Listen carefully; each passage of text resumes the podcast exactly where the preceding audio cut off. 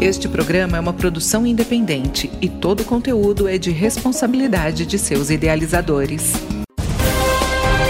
Cidadania, Cidadania em Foco. Cidadania Cidadania em Foco. A partir de agora você acompanha o programa Cidadania em Foco, jornalismo, informação e cidadania no seu rádio, uma produção do Ministério Público do Tocantins em parceria com a rádio UFT-FM. Ainda é comum a sociedade achar que a garantia dos direitos da população indígena é papel apenas do Ministério Público Federal, Governo Federal e FUNAI, o que é um erro. Assegurar a garantia dos direitos humanos, o que inclui a população indígena, também é atribuição do Ministério Público Estadual. Assim como o acesso à educação infantil ou transporte escolar deve ser garantido pelo município onde uma comunidade indígena está localizada. Também é comum, infelizmente, que a população tenha práticas racistas contra essa população e não perceba. E para falar mais sobre este assunto tão importante, recebemos hoje a promotora de justiça de Itacajá, Caroline Gurgel. Seja bem-vinda, doutora. Doutora Carolina, a cidade de Itacajá, onde a senhora atua, tem uma comunidade grande da etnia Craô e, infelizmente, esses problemas e equívocos que citamos fazem parte do dia a dia da promotoria local. Conta pra gente, doutora, como é que funciona a atuação do Ministério Público quando a gente fala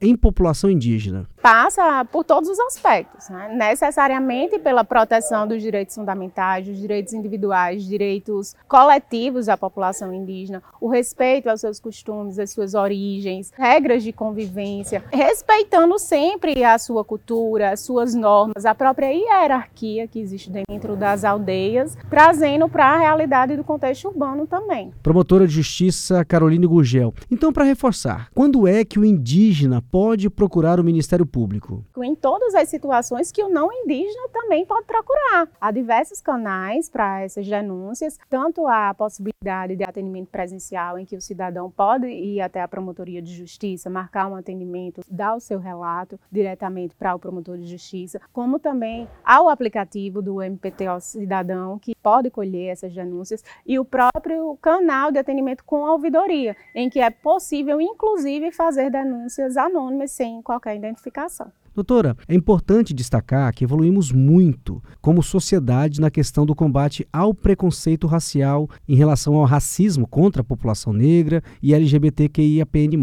Mas ainda há muito racismo em relação aos indígenas, não é verdade? O crime de racismo é relacionado a qualquer segregação motivada por raça, cor, etnia, religião ou procedência nacional. No caso dos indígenas, a segregação, essa discriminação existente com essa população, caracteriza também o crime de racismo. Entretanto, o que se observa é que se deu muita atenção, uma preocupação muito grande com o racismo envolvendo a população negra e não se deu o mesmo grau de importância ao racismo existente contra as comunidades tradicionais, que se mostram, de certa forma, fragilizadas, esquecidas, negligenciadas pelo poder público, pela sociedade e sofrem diariamente as consequências dessa discriminação, dessa segregação efetivada tanto por parte da sociedade como pelo poder público. Ou seja, racismo é crime e da cadeia, não é, doutora?